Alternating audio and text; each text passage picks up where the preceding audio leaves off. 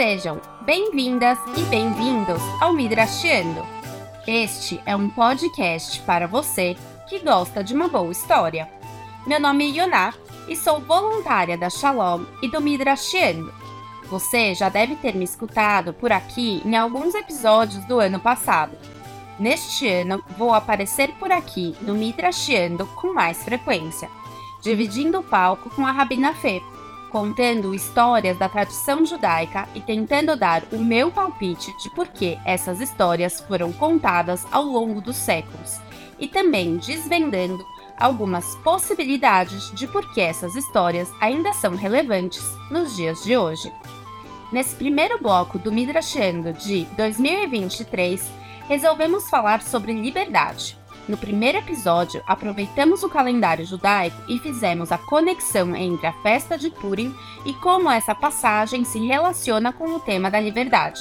Ainda não escutou o primeiro episódio desse ano? Eu aconselho a você voltar lá e escutar. Você não vai querer perder essa história.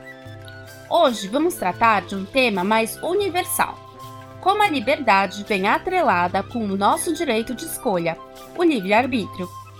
Vamos tentar responder se de fato temos livre-arbítrio ou se esse é apenas mais um dogma com o qual estamos acostumados a viver e como podemos aproveitar dessa liberdade. Quando penso que tenho o privilégio de escolher, sempre associo essa dádiva com uma grande responsabilidade e também com uma certa dor. Explico. É de grande encargo pessoal saber que ao trilhar um caminho, Consequentemente, eu deixo de percorrer outras possibilidades e outros caminhos existentes. Por isso, ter a liberdade de escolha, para mim, sempre vem atrelado com alguma perda, já que, ao optar por uma rota, posso ajustar as coordenadas e mudar o final da estrada. Porém, isso sempre implica que outras oportunidades vão ser deixadas de lado quem me conhece mais de perto sabe que sempre que estou com alguma dificuldade em decidir por onde devo ir, tento sempre me manter fiel àquilo que é mais importante para mim, os valores e sentimentos que permeiam a minha vida, já que sempre tive clareza que quem vai me olhar em 2, 5, 10 ou 30 anos no espelho serei eu mesma e outra vez serei apenas eu a responsável por encarar as consequências de minhas próprias escolhas, assim como cada um de vocês.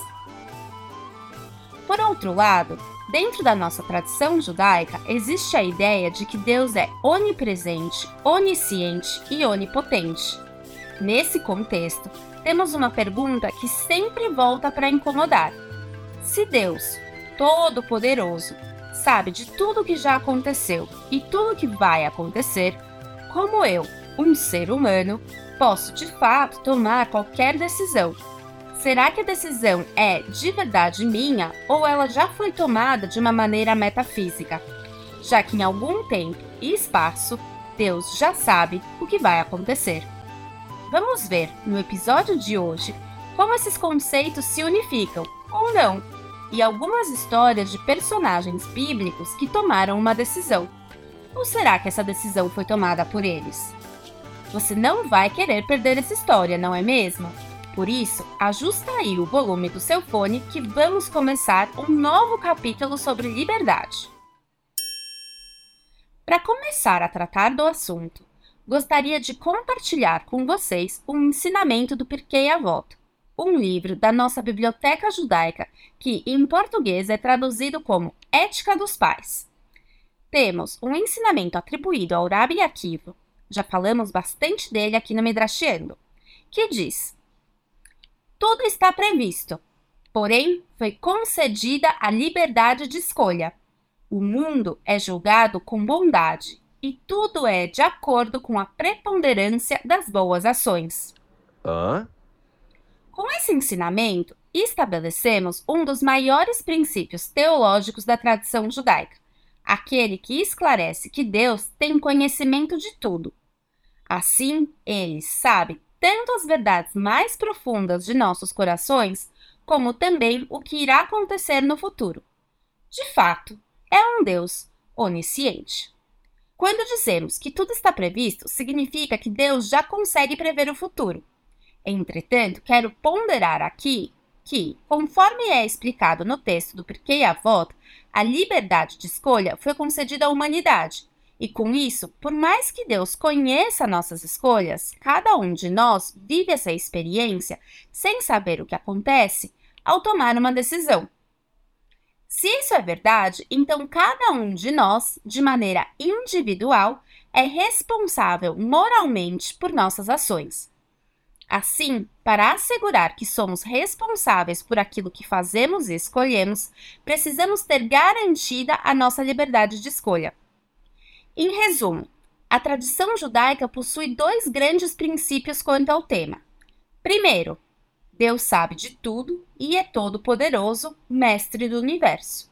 E, segundo, ainda assim, os seres humanos têm seu livre-arbítrio garantido e, consequentemente, responsabilidade moral pelas suas escolhas.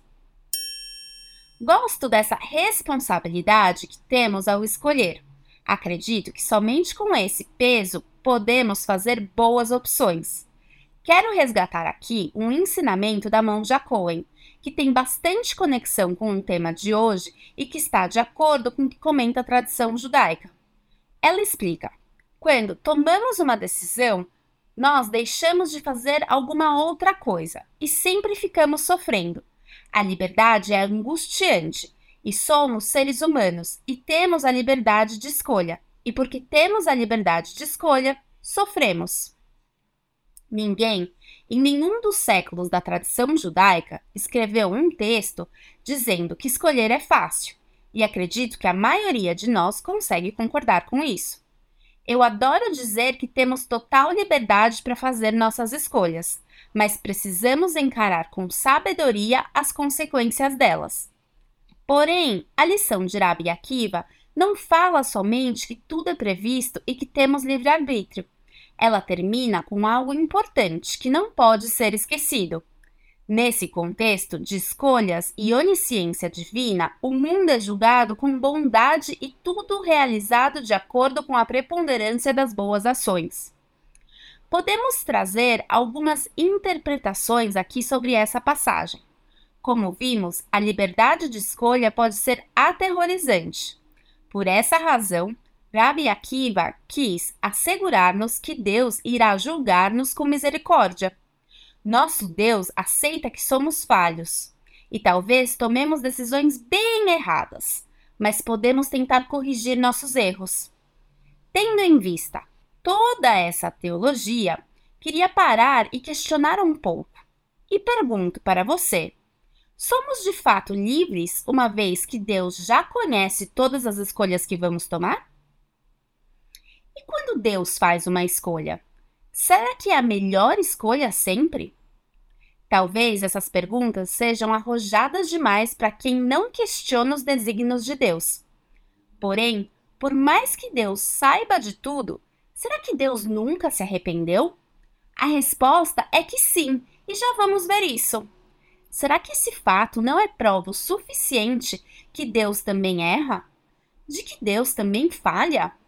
E mesmo Deus sendo imperfeito, será que isso significa que ele é mais ou menos próximo da gente? Para começar, nossos exemplos de arrependimento divino, quero lembrar da história de Noé. Ano passado, durante o bloco de Mulheres Sem Nome, conhecemos a vida de sua esposa, Naamá. Porém, hoje quero falar um pouco sobre Noé, Noé e sobre a narrativa divina dessa história tão famosa. Para dar um contexto, esse trecho que vamos estudar juntos é contado no livro de Bereshit, Gênesis, logo depois da criação do mundo e expulsão de Adão e Eva do paraíso. Passaram-se dez gerações entre Adão e Noé. Nesse momento, Deus percebe que a humanidade e a terra como um todo se tornou corrupta e estava agindo de maneira ilegal. E diante desse contexto, Deus acaba se arrependendo de ter criado o ser humano. É isso mesmo que vocês escutaram. Deus se arrependeu da criação humana. Lemos no capítulo 6, versículo 6 do livro de Gênesis que Deus se arrependeu de ter criado o homem sobre a terra.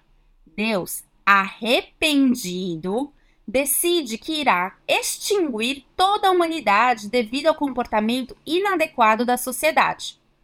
Como Noé era o único homem justo daquela geração, Deus ordena que ele construa uma arca para que ele, sua família, um casal de cada espécie de animais pudessem sobreviver ao dilúvio. Solução divina para corrigir seu erro e reconstruir a humanidade. Até aí, essa é uma história famosa. Tem até desenho animado sobre essa passagem bíblica. Mas nesse momento eu estou interessada no versículo que diz que ao encontrar a humanidade comportando-se de maneira perversa, Deus se arrepende de ter criado o homem na terra. Aqui, uma pausa para algumas perguntas. Já vimos que Deus, Todo-Poderoso, sabe de tudo, tanto o que já aconteceu, como o que está acontecendo e ainda aquilo que vai acontecer no futuro.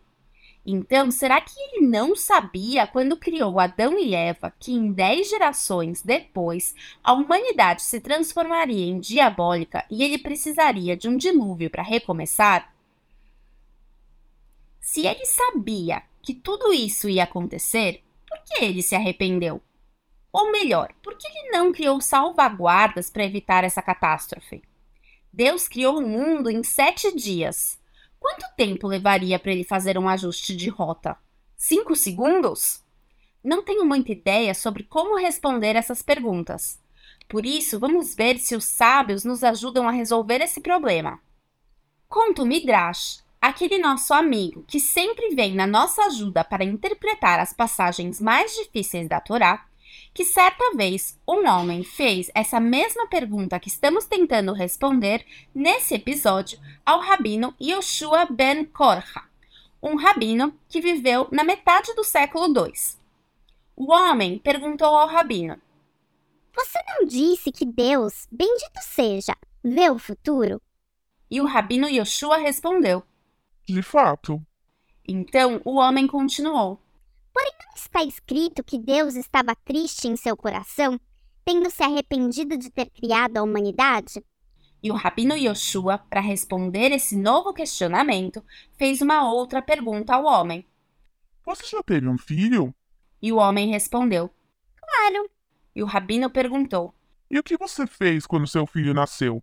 E sem pensar muito na resposta, o homem logo afirmou: Fiquei feliz e fiz com que todos à minha volta também celebrassem. Desta maneira, o rabino Yoshua questionou: Mas você não sabia que seu filho iria morrer no final? O homem ponderou: Em momentos felizes, eu celebro, e em momentos de luto, estou triste. Sendo assim, o rabino Yoshua concluiu: Da mesma maneira é o trabalho da criação. O que esse Midrash nos explica? Deus sabia que tudo isso ia acontecer e que o seu arrependimento é, na verdade, luto.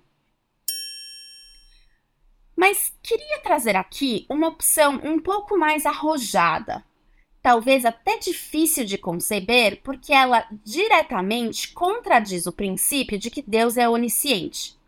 Você está preparado? Preparado? Preparado? Na verdade, meu questionamento é justamente esse. Será que precisamos de um Deus que sabe de tudo que prevê o futuro para que ele continue sendo Deus? Ou será que acreditar que Deus também pode falhar, também pode ser imperfeito e se arrepender não é um grande alívio e exemplo para todos nós que somos falhos e imperfeitos? Não estou dizendo que com essa interpretação deixamos de ser responsáveis pelas nossas escolhas. Acredito que sempre vamos ter a responsabilidade moral por aquilo que optamos.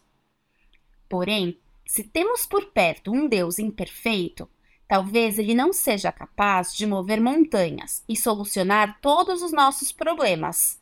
Porém, ele pode estar do lado de cada um de nós, nos momentos de sofrimento, e teremos a certeza que ele está nos lugares mais profundos de nossos corações, segurando nossa mão, não só nos momentos de felicidade, mas também nos piores momentos que vivemos.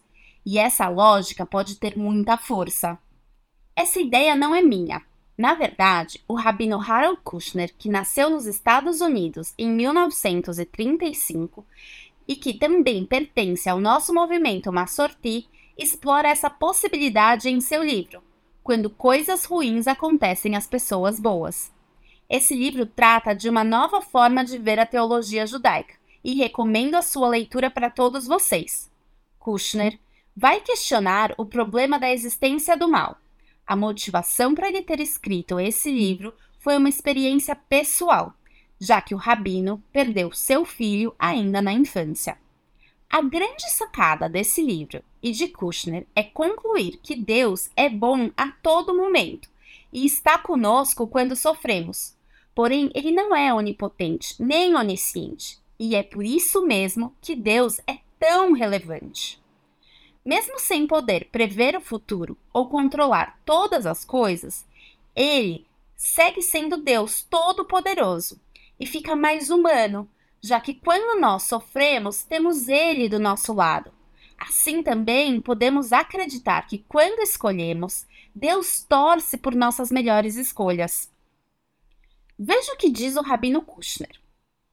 Desta perspectiva, deve haver uma sensação de alívio ao chegar à conclusão que Deus não está fazendo isso para nós. Se Deus é um Deus de justiça e não um Deus de poder, então ele ainda pode estar do nosso lado quando coisas ruins acontecem conosco. Gosto dessa mudança teológica, em que não preciso acreditar que Deus controla todos os meus movimentos, mas que Deus está comigo a todo momento, sofrendo com cada dor e angústia e também comemorando cada conquista. A liberdade de escolher é uma das maiores dádivas que temos como seres humanos. Na verdade, muitos vão dizer que é exatamente essa singularidade que nos separa dos demais animais que habitam a Terra. Não há nada no mundo mais valioso que nossas escolhas. Porém, como vimos, elas são tão boas como as suas consequências, que, de alguma maneira, nos vinculam a uma responsabilidade moral. Que mundo queremos construir? Essa resposta depende muito daquilo que escolhemos. Podemos nos arrepender de uma escolha feita? Com certeza! Se Deus teve a possibilidade de se arrepender, por que nós, mortais, não teríamos essa mesma colher de chá? Porém, esse arrependimento pode gerar consequências também.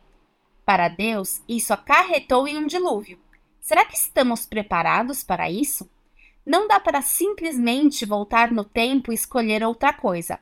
A ficção já testou isso naquele filme Efeito Borboleta.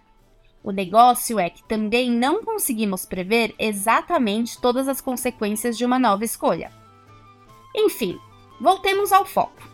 A verdade é que a vida não se importa se estamos ou não preparados. Temos que decidir, temos que escolher. Caso contrário, o não escolher acaba sendo também uma escolha. O futuro cobra de nós um posicionamento e não se posicionar é também, de certa maneira, uma opção. Antes de finalizar, quero compartilhar uma canção que poderia ser a trilha sonora deste episódio. É a música da Patia Lamine, que diz: Somos bons, somos falhos, somos a respiração de um Deus imperfeito. Espero que você faça boas escolhas e que, se não forem boas, que tenha coragem o suficiente de se arrepender e mudar a direção da sua vida.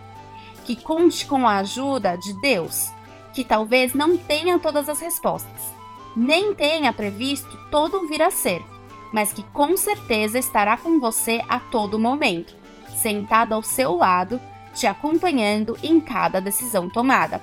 Esperamos que você tome a decisão de continuar junto com a gente seguindo nosso podcast e também nossas redes sociais. Até daqui duas semanas! Este é um podcast da comunidade Shalom, com o apoio do Marom Olami. Este podcast contou com a participação da Yonana Slauski Bast e da Thaís Friedman no roteiro e do Benizekre e do Ciro Neto na música e edição.